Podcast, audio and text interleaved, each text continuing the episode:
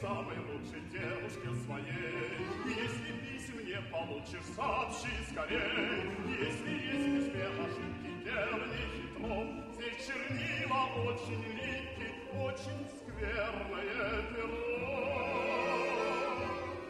It's a long way to Tipperary.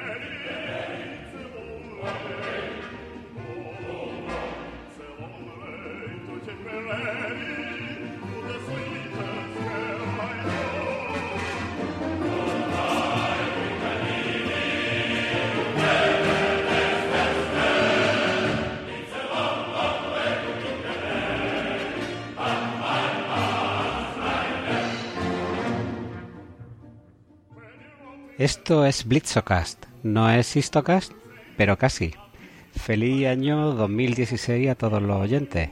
Hoy, como estamos estrenando años y los nuevos años son siempre momentos de promesa y de propósito, pues había pensado que qué mejor que si estáis pensando hacer un viaje este año a, a Roma, pues que os podáis llevar un- una pequeña grabación para que podáis dar un paseo por Roma en este caso, para que podáis pasear por, por la Roma antigua y en este primer episodio vamos a tratar el foro romano republicano para que os podáis dar una vuelta por la vía sacra e ir contemplando los monumentos que rodean a, a esta parte sagrada de Roma.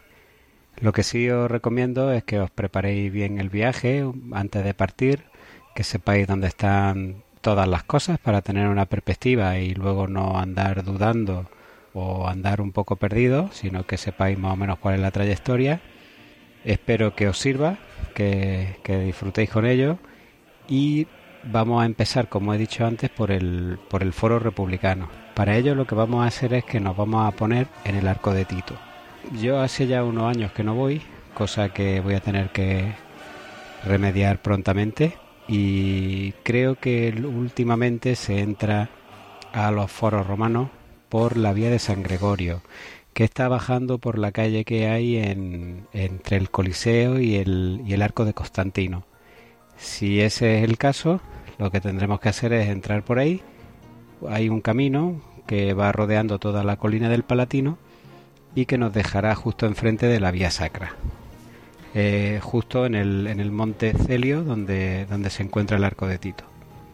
Una vez que estemos allí, si contemplamos a nuestra izquierda, pues veremos que se abre ante nosotros toda la parte baja del foro romano republicano, que es el corazón de, de la Roma antigua, desde que los hermanos Rómulo y Remo la trazaran con el arado. Durante siglos el, el foro romano fue el centro de la vida pública de la antigua Roma. En un principio no era sino un valle pantanoso situado entre las colinas del Capitolio, el Palatino y el Celio, que estaban pobladas por los primeros asentamientos del lugar, que eran pues pequeñas tribus y pequeños eh, pues asentamientos humanos que había en, las laderas de la, de la cuenca del, río Tíber. El valle pues era utilizado como necrópolis hasta mm, básicamente el siglo VIII antes de Cristo y coincidiendo el fin de su uso con la fundación legendaria de, de la ciudad en el año 753 antes de Cristo.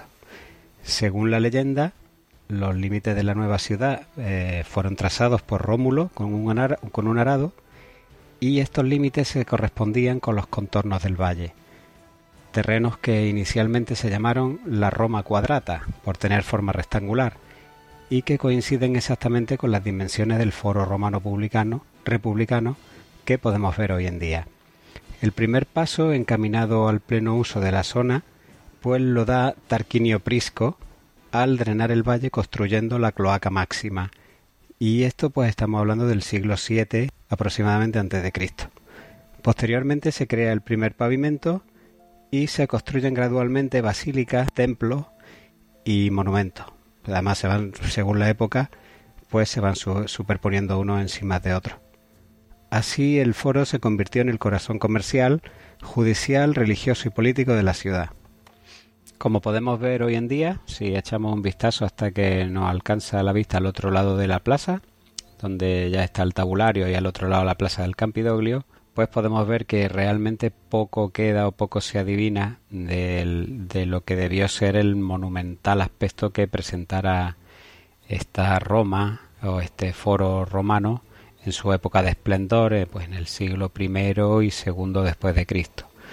Realmente durante la Edad Media muchos edificios fueron transformados en iglesias y fortalezas y con el paso del tiempo pues una capa de tierra elevó considerablemente el nivel del suelo utilizándose como prado para pasto del ganado y eh, pues se, puede realmente ver en, muchos de los edificios hasta donde llegó el, el nivel de, del suelo y este terreno empieza a recuperarse en el siglo XVIII con, con, las primeras excavaciones que van sacando a la luz los antiguos restos de la Roma que viene que venía y que todos sabían que, que estaba allí pues por los escritos de los historiadores antiguos.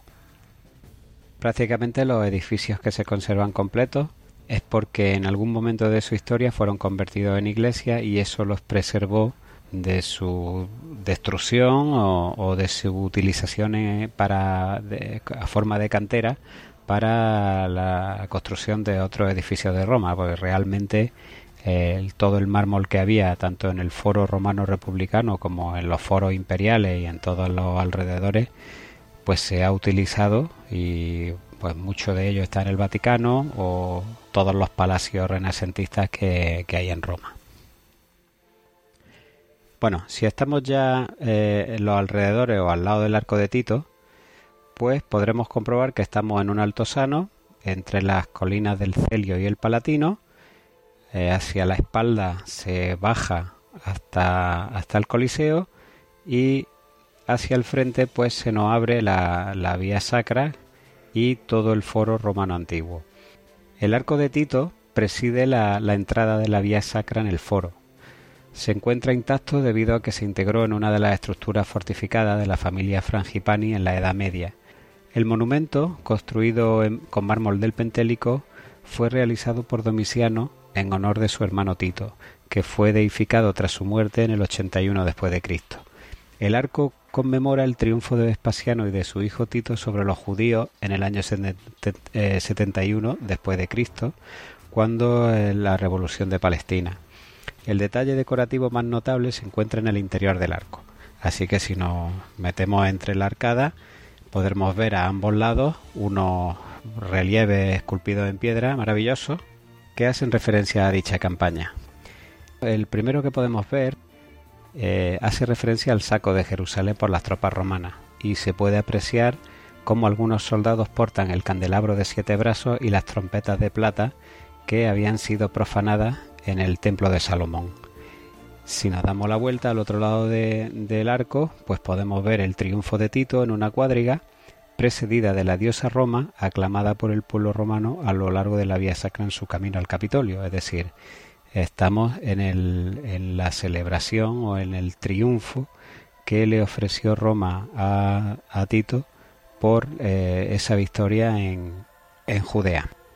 Entre el foro romano y el Coliseo, a uno de los lados de la vía sacra, se extiende un gran complejo monumental, que hoy ya en parte está desaparecido, que formaba parte o, era el templo de Venus y Roma, que era la más grande de las estructuras religiosas que había en la antigua Roma, y que se construyó detrás del foro romano en la colina Celia. Tiene unas dimensiones de 100 metros por 45 y ocupaba los terrenos que, que pertenecieron al atrio de la Domus Aurea de Nerón, que, que estaba situada en, en, ese lugar e incluso el propio Coliseo eh, está sobre lo que fue la laguna o el lago de, de, la casa de Nerón. El templo estaba dedicado a Venus y a la, a la personificación de Roma. Sus dos celas, es decir, dos templos gemelos, eh, uno eh, a continuación del otro, pero en, forma especular, pues son perfectamente simétricas, o eran perfectamente simétricas, puesto que una ya está prácticamente desaparecida, y la puerta principal era la que miraba al foro romano y correspondía a la parte de la diosa Roma, que es la actual iglesia que podemos ver hoy de Santa María Romaña. En la parte posterior de ambas celas se construyeron dos ábsides, donde se colocaron las estatuas de las divinidades. El ábside correspondiente al templo de Venus, que es el que mira hacia el Coliseo, es visible hoy eh, todavía y es prácticamente lo único que queda de esa parte del templo. Si fijamos nuestra vista al frente desde el arco de Tito, justamente al otro lado de la calle, tendremos una serie de restos arqueológicos mm, indescifrables que eran el llamado eh, Foro Margaritensis, que era el durante mucho tiempo fue el mercado de, las perlas de, de, Roma. Si empezamos a andar por la vía sacra y vamos bajando por ella, haremos un par de curvas y a, mano derecha nos encontraremos con una gran estructura, un edificio monumental grandísimo, que es la Basílica de Constantino y Magencio. A comienzos del siglo IV después de Cristo, Magencio construyó esta magnífica basílica judicial que sirvió de sede para la prefectura de Roma, que a partir de entonces pues se convierte en un órgano único para, para la administración de toda la ciudad. Constantino, como ya sabemos, venció a Magencio en la batalla del puente Milvio, tras la cual se proclamó emperador. Antes de la batalla dijo haber visto una señal divina, que era la señal de la Santa Cruz, y una voz que le decía in hoc signo vinces, que significa bajo este signo vencerá. Así que para conseguir eh, la púrpura, pues recaló el apoyo de, de, los cristianos y de ahí su visión antes de la batalla, con lo cual eh, estamos en el empezar de la cristianización del imperio. El edificio posee una gran nave central que terminaba en un ábside por el oeste, que hoy en día está desaparecido, y eh, está cubierta por tres inmensas bóvedas de crucería que se pueden ver eh, hacia, el frente, hacia el lado de, de las vías del foro imperial, y soportadas por ocho columnas de casi 15 metros de altura. Constantino le añadió una entrada por la vía sacra y desde allí una escalera conducía al interior por una entrada porticada presidida de cuatro columnas corintias. Hoy en día también esta puerta está desaparecida. En el interior había una colosal estatua de Constantino en mármol y de ella la cabeza, que mide dos metros de largo, la mano y un pie se conservan actualmente en el Museo del Palazzo dei Conservatori en el Capitolio. Por si queréis entrar, la verdad es que el museo merece bastante la pena y allí pues podremos ver estas partes de ese, esa estatua colosal de Constantino que estaba eh, o albergaba el gran ábside de, de la basílica. Si seguimos bajando por la vía sacra, a mano derecha nos tropezaremos con un pequeño templo circular con una columna grande o dos columnas en la puerta y una una puerta de, de bronce verde. Este es el templo de Rómulo o el templo redondo. Todavía hoy el acceso al templo de Rómulo se realiza por medio de su puerta de bronce original. Se sitúa enfrente de la casa de las Vestales, que la tendremos a la izquierda, y al pie de la vía sacra. Se trata de un templo que el emperador Magencio dedicó a su hijo Rómulo.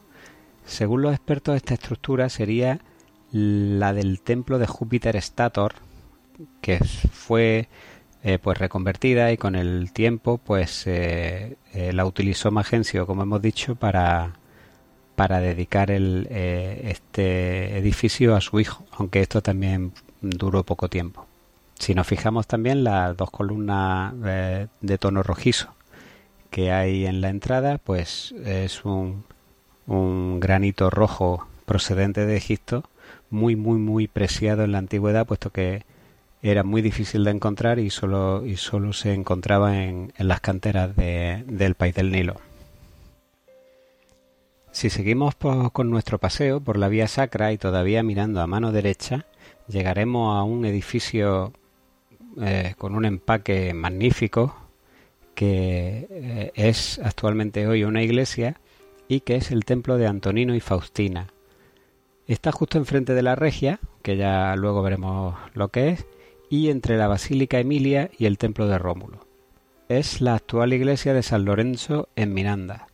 Fue construido por el emperador Antonino Pío en el año 141 después de Cristo y está en un origen dedicado a su mujer Faustina, fallecida antes que él. El nombre de Antonino, si os fijáis arriba en el, en el frontispicio, pues el nombre de Antonino está añadido con posterioridad y se nota bastante bien porque parece que las letras están en un sitio donde no deberían y se pone ahí tras su muerte en ese friso quedando como primer renglón.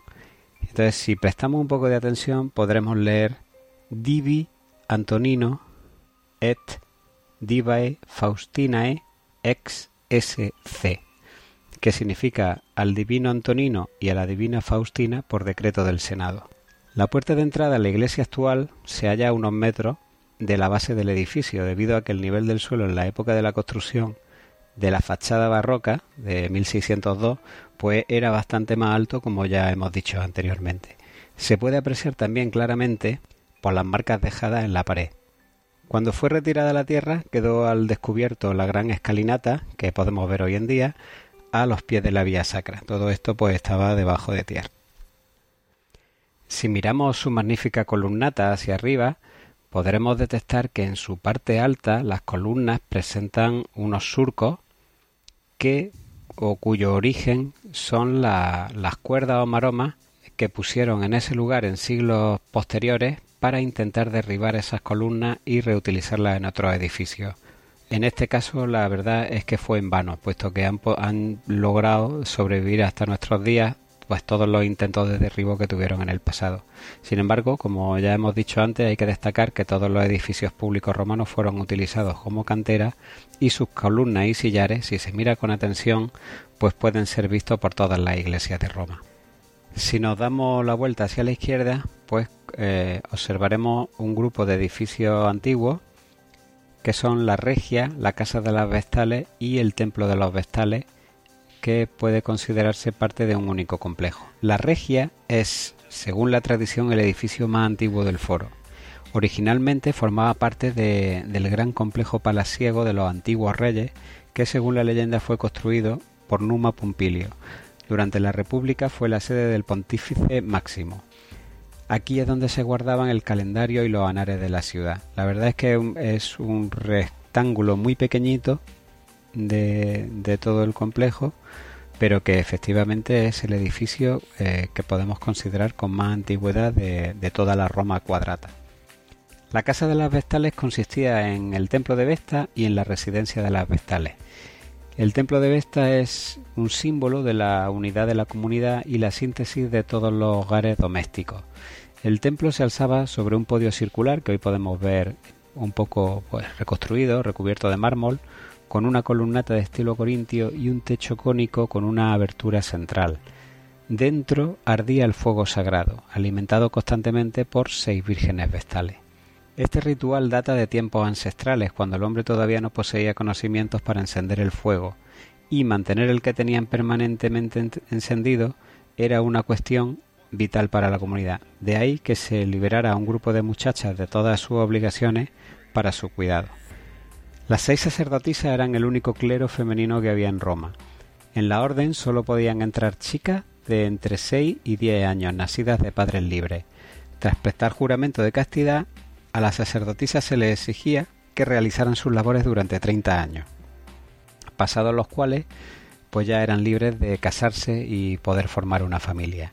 Se trataba de un requisito muy estricto, ya que si rompían sus votos eran condenadas a ser enterradas vivas pues su sangre no, podía ser derramada, mientras que el amante también podía ser condenado a morir azotado en los comitias. La posición de las vestales conllevaba muchos privilegios, de hecho, las vestales eran las únicas mujeres que no estaban sometidas a la patria potesta, por lo que podían tener posesiones propias, hacer negocios en su propio nombre y además tenían el derecho de conducir cuadrigas y carros, derecho solo reservado a las vestales y a la emperatriz, y tenían reservados asientos en los espectáculos públicos. No sé cómo estará ahora la, configuración del recorrido del circuito, pero eh, creo que si os metéis entre los restos, había un camino, eh, por lo menos la última vez que yo estuve todavía estaba allí, en el que permite asomarse al, atrio de la Casa de las Vestales, una plaza rectangular muy bonita al aire libre donde se se hayan expuestas pues muchas estatuas de divinidades femeninas o de las vestales propiamente dichas. Vistos ya el templo de Antonino y Faustina y la casa de las vestales, si seguimos avanzando, tendremos la Basílica Emilia a nuestra derecha y una serie de, piedras o de, de mampostería, que es lo que fue antiguamente a nuestra izquierda el templo del Divino Julio. Tras el asesinato de Julio César en la Ésedra del Pórtico de Pompeyo, que veremos en, en otra ocasión, en el campo de Marte, pues hubo un gran funeral.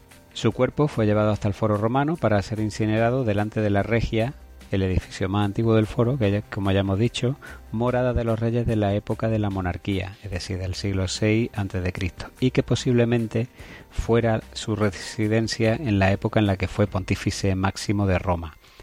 En el sitio donde fue incinerado el cadáver de César se alzó un altar que todavía hoy es visible y en el que siempre hay flores frescas o al menos flores, tras el altar se construye el templo del divino Julio, el Divus Iulius, y en su interior había una estatua de César coronada por una estrella. Si le tenéis simpatía al divino Julio, pues siempre es una buena ocasión para llevarle un ramo de, de flores frescas y dejarla en el lugar donde fue incinerado su cadáver. Si miramos un poco a la izquierda desde el templo del divino Julio hacia la casa de las Vestales, entre los dos, pues eh, adivinaremos que se alzan tres columnas corintias y que señalan la posición de lo que fue el templo de Castor y Pollux, que son los dioscuros. El templo se erigió para conmemorar la batalla del lago Regilo en el 499 a.C. Según la tradición, durante la batalla los dos semidioses se aparecieron en forma de soldados a caballo para dirigir a los romanos. En los siglos siguientes se fue convirtiendo en el símbolo del éxito militar romano. El templo también albergaba la oficina de peso y medida. Si, fijamos un poco la vista también, ya justo donde empieza la ladera del Palatino eh, y cerca de este templo, nos encontraremos con los restos de la fuente de Juturna, que es un pequeño edificio blanco, rectangular, pequeñito, que fue eh, la fuente donde bebieron los romanos hasta que se hace el primer acueducto en Roma en el, en el año 312 a.C. Visto esto, si seguimos caminando hacia adelante, desde el templo del Divino Julio, nos vamos a, a tropezar justo enfrente, en el centro del foro, con una plaza o lo que fue una plaza diáfana, que es la Plaza del Foro. Es la zona central y contenía una serie de monumentos que lentamente comenzaron a ocupar toda la plaza. Hoy se puede ver allí la columna de focas, que es muy posterior, añadida en el siglo VII después de Cristo, que fue el último monumento construido que se erigió en el foro. Entre los muchos monumentos que allí estuvieron, pues destacan el Lacus Curtius, un pozo cercado por el cónsul Curcio en 445 a.C., en la misma zona donde cayó un rayo, y la gigantesca estatua ecuestre del emperador Domiciano de 12 metros de altura, situada justo enfrente de la Curia Julia. Si volvemos a mirar a nuestra mano derecha, nos encontraremos entre la Curia y el templo del divino Antonino, nos encontraremos la Basílica Emilia, que fue construida en el año 179 a.C. por Marco Emilio Lépido y Marco Fulvio Noviloro. Fue restaurada en numerosas ocasiones por la familia Emilia, es decir, la gens Emilia, y es la única planta que se conserva de una basílica del periodo republicano. Consta de tres naves laterales y una nave central, que hoy solamente se pueden adivinar pues en, sus cimientos, puesto que poco más queda de, de la basílica. Esta estaba elevada con grandes ventanas para iluminar el interior y decorada con relieves que mostraban el origen mítico de la ciudad y de la familia Emilia. Detrás de la fachada había grupos de tiendas, que eran las tabernas y argentarias, utilizadas por cambistas y banqueros. El edificio fue destruido por un terremoto en el año 847 después de Cristo.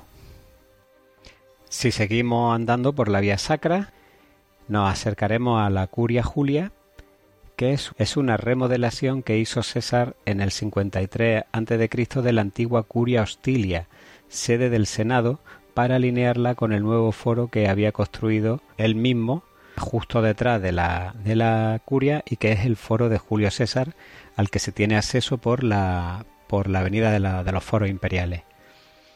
El edificio de ladrillo fue reconstruido sucesivamente por Augusto, por Domiciano y Dioclesiano, siendo convertida en la iglesia de San Adrián en el siglo VII después de Cristo. Y por eso ha llegado prácticamente intacta hasta nuestros días. El interior tenía un pavimento con incrustaciones de mármol y los 300 senadores se sentaban en las tres filas de gradas que había en los lados largos, mientras que los magistrados tenían su asiento en la parte del fondo situado sobre un podio cercano a una estatua de la Victoria. La puerta de bronce es la original. Y contemplando cómo estamos la curia, probablemente no nos habremos dado cuenta de que estamos en la cercanía de uno de los monumentos quizás más importantes de todo el foro romano y que no está a la vista.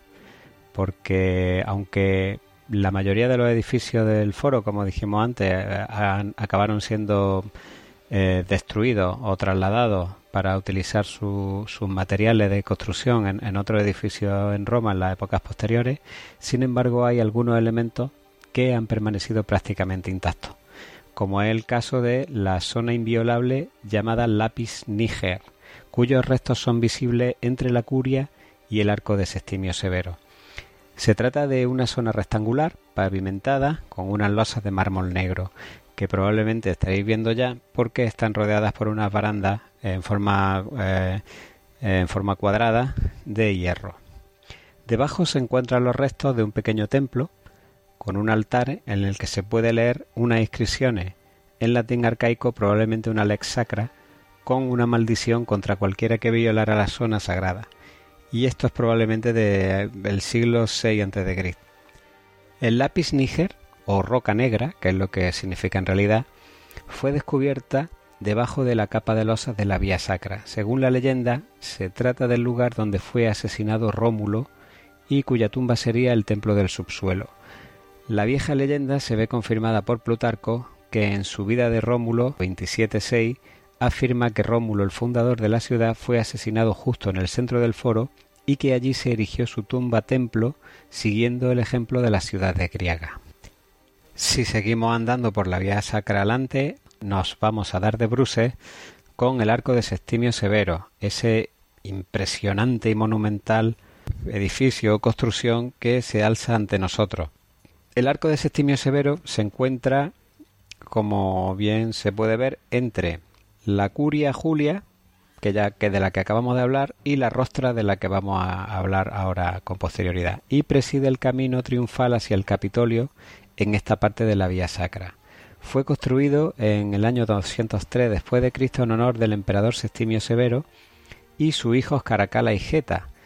El nombre de este último fue borrado de la inscripción cuando tras la muerte del padre fue asesinado por el hermano. Los cambios en la inscripción son todavía visibles hoy en día. El arco está recubierto de mármol y los motivos ornamentales describen las campañas que realizó el emperador contra los partos y los árabes. En el pilar izquierdo a unos 5 metros de altura, hay una puerta que conduce a un ático donde hay cuatro habitaciones. Encima del arco había una inmensa cuadriga de bronce que representaba al emperador y a su hijo. Las desgastadas bases de las columnas, por encima de los relieves de los pilares, indican el nivel que llegó a adquirir el suelo durante la Edad Media y el Renacimiento, dejando el arco prácticamente semienterrado y es algo que hoy pues se puede apreciar perfectamente. Si miramos a su inscripción, pues en ella pues podemos ver la frase conmemorativa que le hace el Senado y que traducida vendría a decir al emperador Septimio Severo, hijo de Marco Pío Pertinax, Augusto, padre de la patria, parto arábigo y parto diabénico, pontífice máximo, tribuno once veces, aclamado emperador once veces, cónsul tres veces, procónsul y al emperador Marco Aurelio, hijo de Lucio Antonino Augusto Pío Félix, tribuno seis veces, cónsul, procónsul, padre de la patria, los más grandes y poderosos príncipes por haber reformado el Estado y engrandecido el imperio del pueblo romano, y por haber propagado su grandeza tanto dentro como fuera de las fronteras. El Senado les hizo este monumento. Caracala, que en la inscripción es Marco Aurelio, cambió la inscripción tras la muerte de su padre y el asesinato de su hermano Geta. Así, donde antes rezaban su hermano y él como hijo del emperador, ahora el cainita aparece como emperador acompañando a su padre. La línea transformada es fácilmente visible. Fueron suprimidas las palabras P, Septimio L. Filgetae Nobilisi, de nobilísimo, que significa al más noble hijo de Septimio Severo, Publio Septimio Geta. Caracalla ordenó eliminar todas las menciones e imágenes de su hermano de los edificios públicos. Si pasamos por debajo del arco y seguimos la vía sacra, justo a mano izquierda, a la izquierda del arco, es donde estaba la rostra, que era la tribuna de oradores que se enfrentaba hacia la plaza. La rostra era la plataforma desde la que los políticos y oradores hablaban al público en Roma. La palabra rostra de rostrum significa proa y se denominó así a la plataforma oratoria porque fue construida con las proas, es decir, los espolones, de las galeras cartaginesas derrotadas en las guerras púnicas. La, rostra se encuentra, como hemos dicho, entre el arco de Septimio Severo y la Basílica Julia. La rostra fue embellecida con mármol por César y en época de Augusto pasó a llamarse rostra vetera para diferenciarla de la rostra actiacae que construyó eh, Augusto frente al templo del divino Julio César con las proas de las naves de Marco Antonio y Cleopatra derrotadas en la batalla de Accio. En la parte posterior, hacia el tabularium, se encontraban el arcaico altar de Saturno y el miliario áureo, columna de oro erigida por Augusto en el 20 después de Cristo para señalar el punto donde comenzaban supuestamente todas las vías romanas que partían y conectaban las ciudades del imperio, es decir, era el kilómetro cero de su Puerta del Sol particular. En la columna estaban grabadas las principales distancias a las ciudades más importantes. Entre la rostra y el arco de Septimio Severo, y aquí hay que mirar con mucha atención, se encuentra el Mundus, que es una especie de, se verá como una, un pequeño e-, edificio, una pequeña construcción de ladrillo, que eh, era la parte subterránea del llamado Umbilicus Urbis, el ombligo o centro de la ciudad. El Mundus está relacionado en parte con la tradición del, del, agujero excavado por Rómulo cuando fundó la, la ciudad con la intención de señalar el centro de la misma y en parte con la tradición que lo considera una especie de puerta abierta hacia el inframundo. Según el calendario romano, esta puerta tenía que abrirse tres veces al año, un periodo considerado especialmente peligroso. Si nos damos la vuelta y volvemos a mirar hacia el frente, hacia el tabulario, es decir, hacia la pared donde termina el foro romano, que al otro lado está la plaza del Campidoglio, pues nos tropezaremos con los restos de lo que queda de dos templos, el de la derecha es el Templo de la Concordia. El Templo de la Concordia se hallaba detrás del arco de Septimio Severo, adosado a la parte baja del tabulario. Data del siglo IV antes de Cristo y fue construido para celebrar el final de las luchas entre patricios y plebeyos. Fue restaurado por el emperador Tiberio en el año 10 eh, después de Cristo y transformado en un museo de arte griego. En los laterales había estatuas de Hércules y Mercurio, símbolos respectivamente de la seguridad y la prosperidad en la época de Augusto. La amplia cela fue utilizada provisionalmente para reuniones del Senado durante un tiempo, y ahí fue donde Cicerón dio sus cuatro discursos contra Catilina y donde fue condenado a muerte Sejano. Los restos del templo que hay a la izquierda eh, son los del templo de Vespasiano, dedicado por el Senado y empezado a construir por el emperador Tito.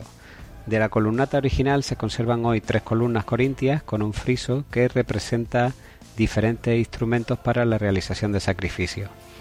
Las escaleras que llevaban hasta él pasaban entre las columnas del pronaos, una solución pensada sobre todo para resolver los problemas de espacio de esta zona del foro, adosada a la parte baja del tabulario.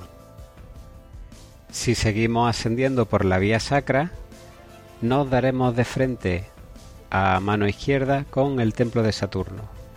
Es decir, enfrente del templo de Vespasiano y colocado de manera transversal, discurre paralelo a la vía sacra en su camino al Capitolio. La fachada, orientada hacia el arco de Septimio Severo y hacia la Curia Julia, todavía conserva ocho columnas jónicas, seis de granito gris en el frente y dos de granito rojo, que como ya hemos dicho eran muy apreciados en la antigüedad, en los laterales, el templo fue inaugurado al comienzo de la, de la República y bajo el podio, es decir, bajo la escalinata que llevaban a, él, eh, se construyó una cámara de la que se pueden apreciar todavía algunos restos en la que se guardaba el tesoro del Estado. Si seguimos subiendo y miramos a mano derecha, veremos una pequeña arcada muy bonita que es el pórtico de Orum, de Consentium. Está subiendo la vía sacra hacia el Capitolio en su lado derecho. Ahí se encuentran los restos de un pórtico con forma de ángulo obtuso formado por columnas corintias.